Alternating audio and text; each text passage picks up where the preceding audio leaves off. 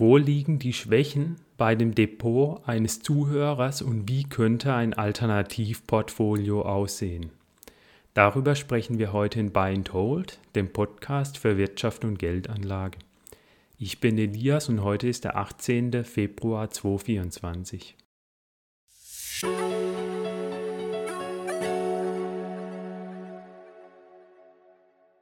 Heute schauen wir in das Depot eines Zuhörers. Zuerst werde ich erklären, welche Fonds genau im Depot sind. Dann werde ich was zu den Schwächen des Depots sagen. Und dann werde ich sagen, wie der Zuhörer sein Depot besser aufbauen kann aus meiner Sicht und wo er auch Hilfe findet, falls er das alleine nicht schafft. Kurzer Disclaimer vorweg, alles, was ich jetzt sage, ist natürlich keine Anlageberatung, sondern dient bloß zu Informationszwecken.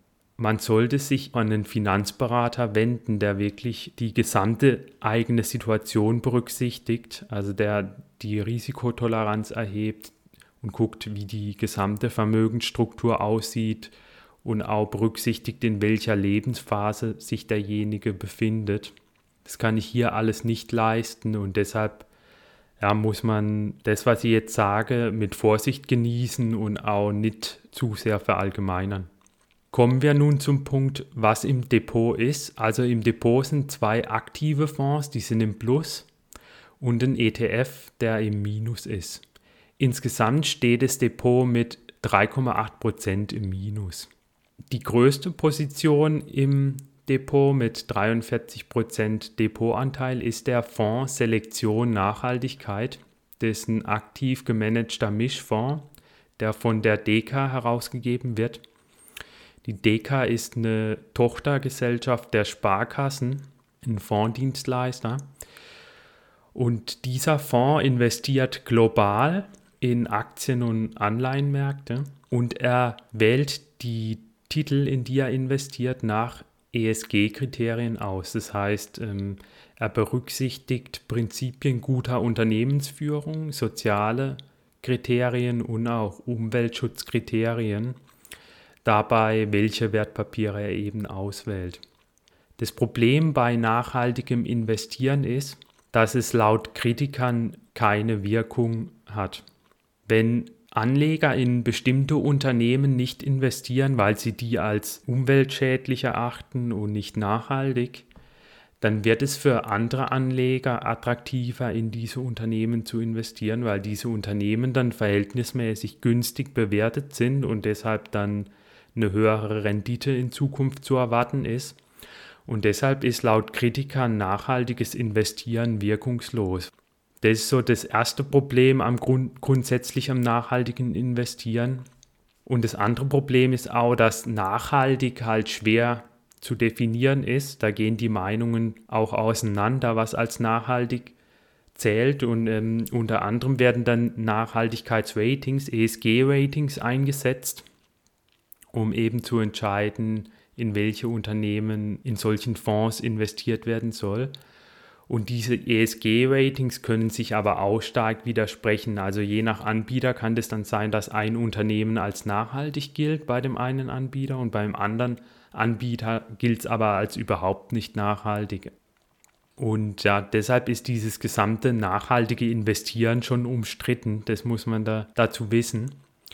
Und auf der Fonds-Website wird es eigentlich auch mehr oder weniger so eingestanden dass man hier eigentlich nicht wirklich nachhaltig investiert.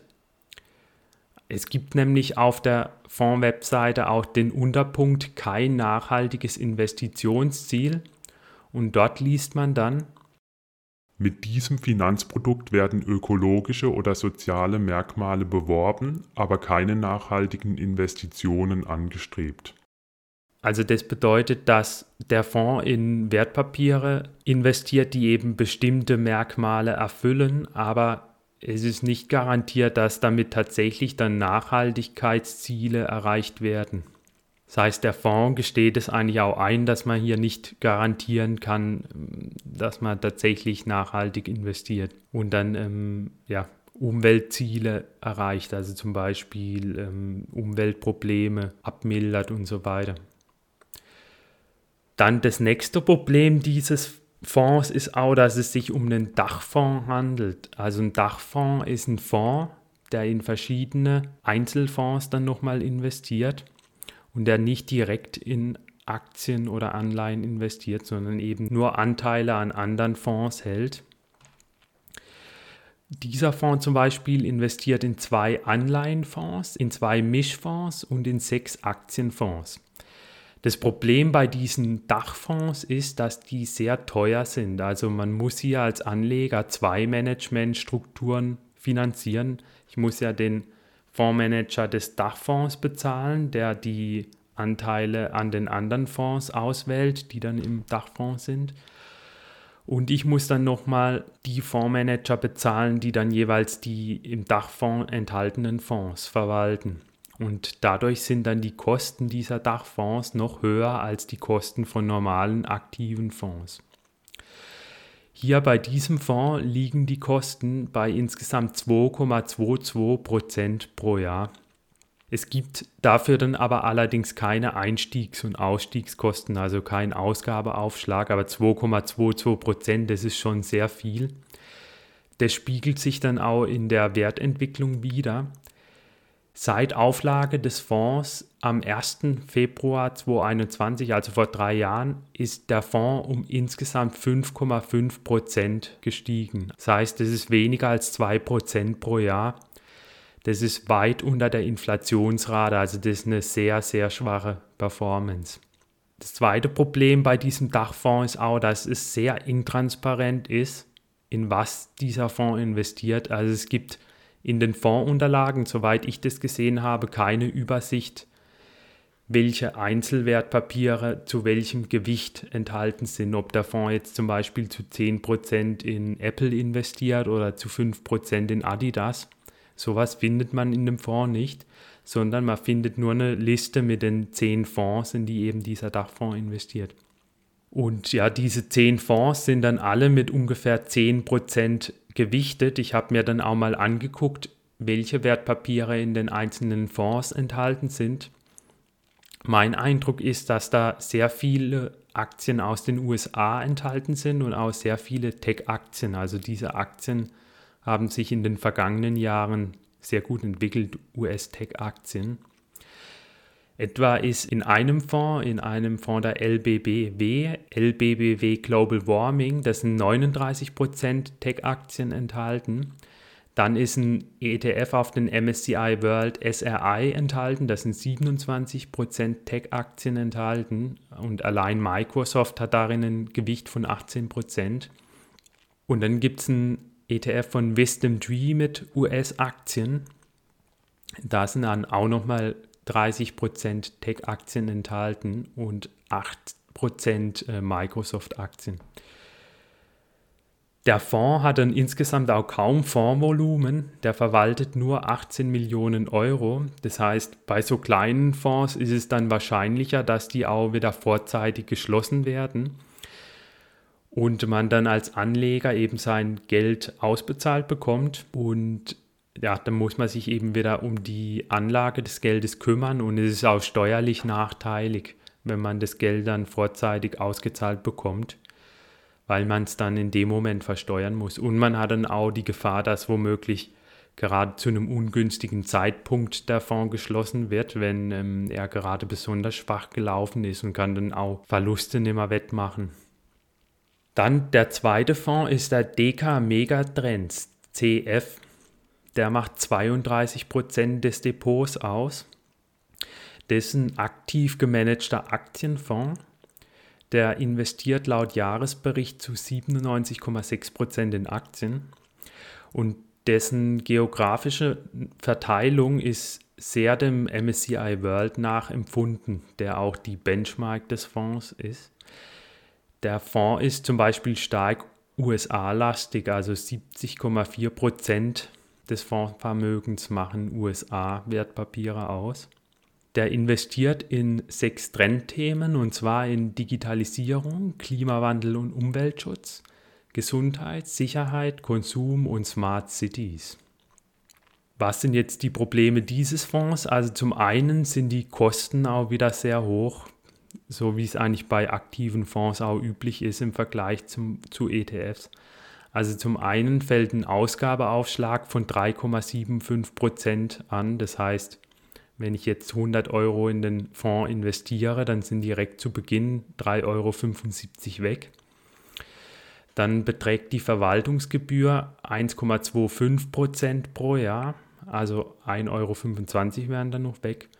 Und es gibt auch Erfolgsgebühren, die anfallen können, die beträgen dann nochmal 0,461 Prozent. Ein weiteres Problem ist auch, dass dieser Fonds sehr techlastig ist. Er ist sogar noch techlastiger als der MSCI World. Beim MSCI World sind ungefähr so 22% Tech-Aktien enthalten. Hier sind es aber 34,7% und das ist natürlich auch ein Klumpenrisiko. Falls sich Konzerne wie Google oder Microsoft schlecht entwickeln sollten, dann würde das natürlich auch die Performance dieses Fonds belasten. Und ja, wenn man sich auch mal die Top 8 Positionen des Fonds anguckt, dann sind es eigentlich auch fast ausschließlich IT-Unternehmen. Also die größte Position ist zum Beispiel Microsoft mit 5% Anteil. Und dann ähm, kommt Apple mit 4,5% und danach dann Amazon und Nvidia und Alphabet, Meta und dann noch Broadcom. Der Fonds hat ein sehr hohes Fondsvermögen von 2,1 Milliarden Euro. Das liegt an der Performance des Fonds. Der Fonds ist nämlich wesentlich besser als die Benchmark. Ich glaube, dass es vor allem daran liegt, dass der Tech-Aktien so stark übergewichtet, also sogar stärker als der MSCI World, weil sich Tech-Aktien auch in den vergangenen Jahren und ja, über, seit über zehn Jahren deutlich besser entwickeln als der breite Markt. Ich habe dann mal die Performance dieses Fonds mit einem MSCI World ETF verglichen, mit dem iShares Core MSCI World.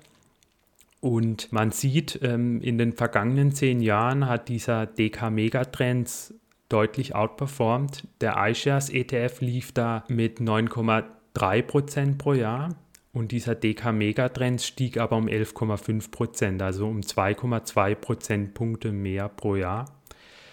Auch in den vergangenen fünf Jahren lag der DK Megatrends vorne. Da rentierte er mit 13,2% und der iShares Core nur mit 11,5%. Aber wenn man sich dann die letzten drei Jahre anguckt, dann war der DK Megatrends tatsächlich hinter seiner Benchmark. Also da rentierte der iShares Core MSCI World mit 8,2% und der DK Megatrends nur noch mit 7,7%. Also man sieht hier, dass dieser Fonds in der Vergangenheit mal Outperformance aufgebaut hat, aber jetzt zuletzt nicht mehr outperformt hat. Und ja, das deutet darauf hin, dass der Fondsmanager nicht über Können verfügt, also dass er nicht dauerhaft einen Index nach Kosten schlagen kann. Und ja, ich habe ja auch schon in Folge 5 dieses Podcasts ausführlich erklärt, warum man Fonds nicht ähm, auf Basis der Vergangenheitsperformance auswählen sollte. Also nur weil ein Fonds in der Vergangenheit gut gelaufen ist, heißt es keineswegs, dass er künftig gut laufen wird, sondern die meisten, die allermeisten Fondsmanager verfügen wahrscheinlich nicht über Können und es ist auch nicht wirklich möglich, Können von Glück zu unterscheiden bei Fondsmanagern und deshalb ja, ist von solchem Performance Chasing, also dem Kaufen von Fonds, die in der Vergangenheit gut gelaufen sind, eher abzuraten. Warum das so ist, also die ganzen Details erfährt ihr in Folge 5 dieses Podcasts, wo es um den Fondtest der Stiftung Warentest ging. Und eine weitere Gefahr ist auch hier speziell bei dem Fonds, dass die Aktien in dem Fonds eher schon überbewertet sind, weil hier sehr viele Tech-Aktien enthalten sind und die sind eher sehr hoch bewertet, wenn man sich zum Beispiel mal das Kurs-Gewinn-Verhältnis oder das Kurs-Buchwert-Verhältnis dieser Aktien anguckt. Und deshalb ja, läuft man da in Gefahr, dass künftig womöglich diese Aktien, diese Tech-Aktien schlechter laufen als andere Aktien, die günstiger bewertet sind. Der dritte Fonds ist ein ETF und zwar der DK Stocks Europe Strong Style Composite 40. Der macht 25% des Depots aus und der investiert in je 20 Value-Aktien und 20 Growth-Aktien aus der Eurozone, aus dem Index Stocks Europe Total Market. Das ist ein europäischer Aktienindex, der 95% der Marktkapitalisierung abdeckt. Value-Aktien sind Aktien von Unternehmen, die eher gering bewertet sind, also mit eher niedrigem Kurs im Vergleich zum Buchwert zum Beispiel des Unternehmens oder zu den Gewinnen des Unternehmens. Solche Unternehmen sind normalerweise bereits eher länger am Markt, also etablierte Unternehmen. Und die weisen dann ein weniger großes Umsatz- oder Gewinnwachstum auf. Also solche Unternehmen sind zum Beispiel dann Rohstoffunternehmen oder ähm, Versorgungsunternehmen. Growth-Unternehmen sind wiederum Unternehmen, die wachstumsstark sind, also die eher kürzer am Markt sind, sind zum Beispiel derzeit die Tech-Unternehmen oder halt auch generell Startups. Die Kosten sind auch hier wieder relativ hoch, selbst für einen ETF. Und zwar liegt die TER bei 0,66% pro Jahr. Normalerweise liegt die TER bei ja, Welt-ETF so bei 0,2% oder geringer. Und dann fällt auch noch ein Orderentgelt an, wenn man den ETF bei einem DK Bankdepot hält, und zwar von 1% beim Kauf, also 1% des angelegten Geldes. Und es gibt dann auch nochmal Einstiegskosten von 3%. Das heißt, direkt beim Kauf werden dann auch wieder 3% des angelegten Betrags fällig, der eben weggeht an die Bank. Und beim Verkauf fallen dann auch wieder Ausstiegskosten von einem Prozent an. Auch hier ist das Fondsvermögen relativ klein, also das Schließungsrisiko deswegen dann höher. Das liegt bei 41 Millionen Euro. Und auch hier ist der IT-Anteil mit 17,6 Prozent ähm, ja auch relativ hoch. Kommen wir jetzt mal zu den vier allgemeinen Schwächen bei dem Depot. Also die größte Schwäche sind sicherlich die hohen Kosten. Ähm, ich habe mal berechnet, wie hoch die Kosten im Vergleich zu einem ETF-Portfolio sind. Also ich habe die Kosten nach dem Anteil der Fonds im Depot gewichtet. Und dann ist es so, dass die volumengewichtete Verwaltungsgebühr bei 1,52% liegt und ich habe dann auch noch die Einstiegs- und Ausstiegskosten volumengewichtet und das Ganze dann hochgerechnet, um zu gucken, wie hoch die Kosten hier bei dem Depot sind im Vergleich zu einem ETF-Portfolio. Beim ETF-Portfolio habe ich einfach Kosten von 0,2% angenommen. Bei dem Depot war es so, dass die volumengewichtete Verwaltungsgebühr bei 1,52% lag. Das heißt, der Kostenvorteil beim ETF-Portfolio sind ungefähr 1,3%.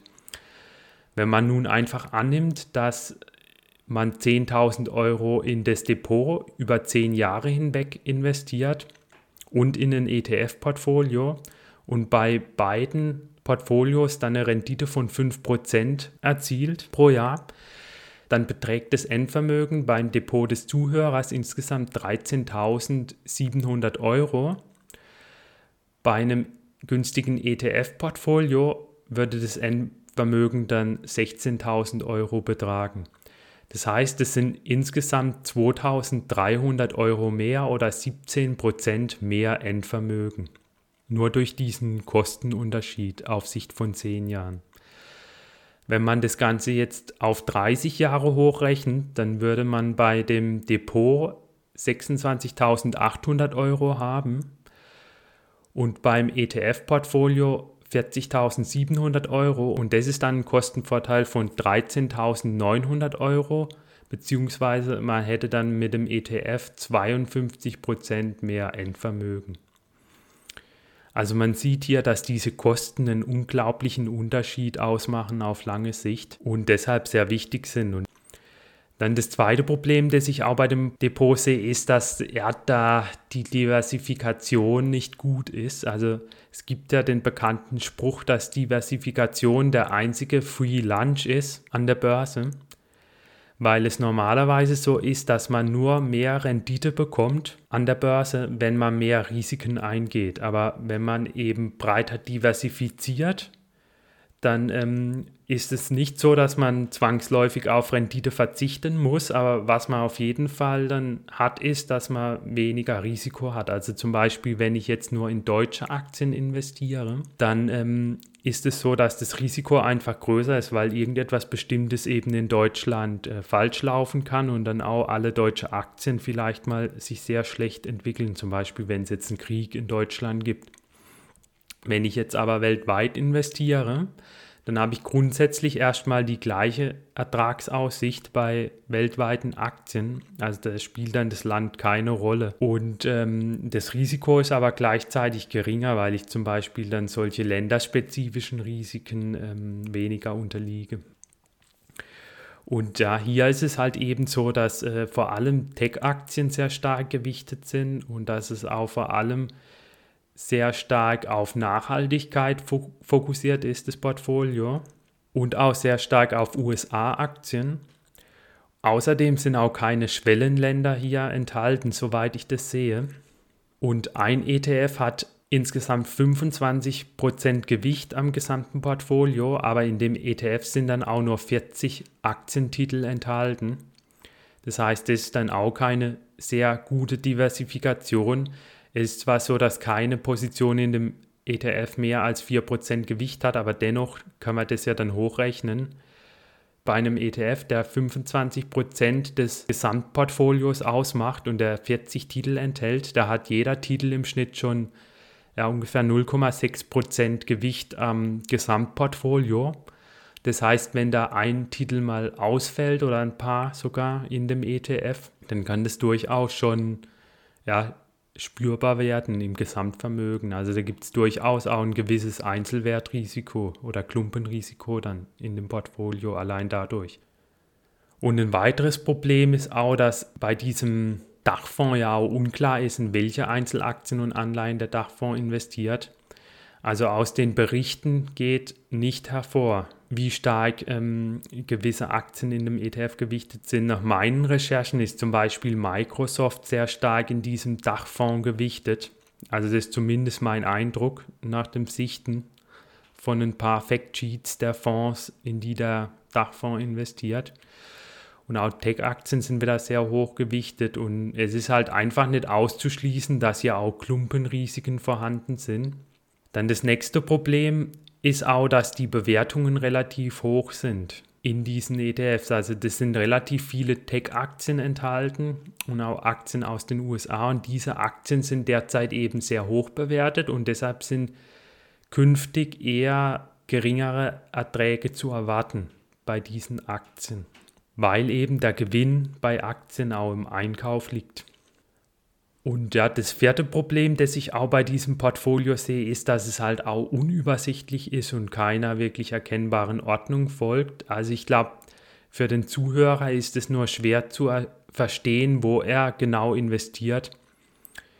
Das liegt natürlich einerseits an dem Dachfonds, wie schon erwähnt, aber ja, das Problem ist zum Beispiel auch, dass hier aktiv und passiv gemanagte Produkte miteinander vermischt werden, aber auch nicht wirklich ersichtlich ist, äh, aus welchem Grund. Also warum investiert man einmal aktiv und dann wieder passiv? Das nächste Problem ist auch, dass in zwei der drei Produkte nach ESG-Prinzipien investiert wird und auch zwei der drei Produkte mehr als eine Anlageklasse enthalten die Gesamtasset Allocation kann sich ja dann je nachdem ändern. Also es kann mal sein, dass zu einem bestimmten Zeitpunkt mehr in Aktien investiert ist und dann wieder mehr in Anleihen und so weiter. Also da hat man ja auch nicht wirklich Orientierung oder ein festes Prinzip, das man dann verfolgt. Und ja, das kann ja dann auch für den Anleger zum Problem werden, wenn jetzt womöglich dann die Aktienquote mal relativ stark sinkt in diesen Fonds und er dann eigentlich ein Portfolio hat, das dann nicht mehr wirklich seiner Risikoneigung entspricht und ähm, seinen Ertragserwartungen. Und das dritte Problem ist dann auch, dass das Thema Factor Investing, finde ich, auch in dem Portfolio unsinnig umgesetzt ist. Also es ist ja ein ETF enthalten, der in Value- und Growth-Aktien investiert. Also Value und Growth sind sogenannte Faktoren. Faktoren sind Eigenschaften von Wertpapieren, die die Rendite dieser Wertpapiere beeinflussen sollen. Also zum Beispiel Value ist so ein Faktor, beziehungsweise Growth. Value-Aktien sind wie gesagt Aktien, die eher gering bewertet sind mit geringem Kursgewinn oder Kurs-Buchwert-Verhältnis. Und die Theorie ist eben, dass sich solche Aktien besser entwickeln als der breite Markt. Aber ja, normalerweise ist es dann so, dass man eben bestimmte Faktoren miteinander kombiniert, die besonders gut funktionieren sollen. Also zum Beispiel kombiniert man oft Value mit Small Cap und Quality. Aber das ist hier gar nicht gemacht, sondern hier ist Growth und Value miteinander kombiniert und das ergibt eigentlich gar keinen Sinn, weil äh, Growth sozusagen das Gegenteil von Value ist und ähm, ja, man da eigentlich die Faktorprämien dann neutralisiert und ähm, nicht wirklich eine Überrendite so erzielen kann. Was sollte nun der Zuhörer tun? Also ich würde ihm raten, sich Beratung zu suchen. Das könnte zum Beispiel ein Honorarberater sein. Da dieses Portfolio ja sehr hohe Kosten verursacht, glaube ich, wird sich so eine Beratung tatsächlich auch lohnen, weil wenn die Beratung gut ist, kann er da sehr hohe Kosten einsparen. Wichtig ist allerdings, dass er ähm, das Impressum des Honorarberaters prüfen sollte. Also Honorarberater ist kein geschützter Begriff, sondern nur Honoraranlageberater oder Honorarfinanzanlagenberater. Also der Begriff muss im Impressum des Beraters stehen. Dann handelt es sich um jemanden, der eben keine solche Provisionen annehmen darf, sondern wirklich nur das empfiehlt, was er als am besten erachtet. Und so jemand kostet dann natürlich auch Geld. Also so ein Stundensatz kostet dann schon 150 bis 250 Euro, aber sowas lohnt sich tatsächlich langfristig auch. Gerade wenn man so ein Portfolio hat, ähm, in dem keine ETFs sind, sondern viele aktive Fonds und auch vielleicht nicht das Wissen hat und auch nicht die Zeit, um sich da tiefer damit auseinanderzusetzen. Der Finanzprofessor Hartmut Walz hat auf seinem Blog auch eine Liste mit Honorarberatern veröffentlicht. Ich werde die mal anhängen in den Show Notes dieser Episode. Da könnt ihr dann nach einem Honorarberater in eurer Nähe gucken. Eine Alternative ist auch, dass ihr zur Verbraucherzentrale geht und euch dort beraten lässt. Dort ist die Beratung wahrscheinlich günstiger, da kostet sie vielleicht nur 60 Euro pro Stunde. Allerdings muss man dort dann vielleicht auch eventuell länger warten. Oder die andere Alternative ist, wenn ihr eine vertrauenswürdige Person in eurem Umfeld habt, von der ihr auch wisst, dass die Sachkenntnis hat, dann ähm, könnt ihr ja diese Person auch fragen. Also das muss dann aber vielleicht schon jemand sein, der wirklich erwiesenermaßen Fachkenntnis hat. Also nicht einfach nur jemand, wo vielleicht sich so ein bisschen auskennt oder so. Also da vielleicht schon jemand, der eher beruflich in dem Bereich tätig ist. Die, eine andere Option ist natürlich auch selbst zu recherchieren, zu lesen. Und ja, ich werde da auch mal in der E-Mail zur nächsten Woche eine Liste mit möglichen Quellen anhängen. Also zum Beispiel Büchertipps wenn ihr diese Liste bekommen wollt, dann ähm, tragt euch gerne für meinen Newsletter ein. Ähm, Link dazu findet ihr in der Beschreibung dieses Videos bzw. in der Beschreibung des Podcasts. Was man, finde ich, gut machen kann, ist, dass man zum Beispiel bei den Aktien 75% in den MSCI ACWI EMI investiert und 25% in den MSCI Europe das hat den Vorteil, dass man dann das Gewicht der USA-Aktien senkt. Die sind zum Beispiel normalerweise eher bei 60 bis 70 Prozent in ähm, breitstreuenden Welt-ETFs, die nach Marktkapitalisierung gewichten. Aber wie gesagt, sind US-Aktien eben derzeit relativ teuer und deshalb ist schon aus meiner Sicht sinnvoll, die US-Aktien ein wenig im Gewicht zu reduzieren. Also man kann das machen, man muss es nicht. Man könnte jetzt auch einfach nur in den MSCI ACWI IMI investieren. Das ist ein Index, der die gesamte Weltwirtschaft abbildet, und zwar große, kleine und mittlere Unternehmen aus Industrie- und Schwellenländern. Und ja, also den könnte man jetzt einfach nehmen und besparen, aber man könnte auch einen ETF noch dazu mischen zu 25% auf den zum Beispiel MSCI Europe, also mit europäischen Aktien, weil europäische Aktien derzeit geringer bewertet sind. Fazit, es ist im Grunde wenig Sinn hinter dem Portfolio. Und mein Eindruck ist, dass es dem Bankmitarbeiter vor allem um Provisionen ging. Also selbst bei dem ETF sind ja Provisionen drauf, Ausgabeaufschläge. Diese Ausgabeaufschläge fließen normalerweise in den Vertrieb. Das heißt, derjenige, der das Wertpapier vermittelt, bekommt diesen Ausgabeaufschlag. Und das ist in dem Fall die Bank bzw. der Bankmitarbeiter. Und ja, also mein Eindruck ist, dass da halt einfach irgendwas empfohlen wird, was möglichst hohe Provisionen abwirft, ohne wirklich ähm, ja, Sinn dahinter. Das war's auch schon mit der heutigen Folge. Ihr könnt mir auch gerne euer Depot zusenden, damit ich das in diesem Podcast besprechen kann. Falls ich da ja weitere Depots erhalte, dann würde ich da auch regelmäßig über solche Depots sprechen, wenn die interessant sind. Da profitiert ihr vielleicht dann auch davon, wenn ihr Ideen bekommt, wie man ja, ein Depot noch verbessern könnte. Schreibt mir gerne einen Kommentar auf ähm, YouTube oder schreibt mir eine E-Mail an info at buyandhold-podcast.de. Guckt auch gerne in die alten Folgen rein, unter anderem in Folge 5 dieses Podcasts. Dort ging es um den Fondtest der Stiftung Warentest. Da habe ich erklärt, warum ich den Fondtest für irreführend erachte und warum es eben nicht Sinn macht, Fonds auszuwählen, die in der Vergangenheit gut gelaufen sind. Außerdem könnt ihr auch gerne in Folge 26 dieses Podcasts reingucken. Dort ging es darum, ob Geldmarkt-ETFs besser sind als ein Bankkonto. Und in Folge 27 habe ich dann erklärt, wie man mit Geldmarkt-ETFs bis zu 3,5% Zinsen derzeit einstreichen kann. Dann darf ich mich von euch verabschieden und bis bald.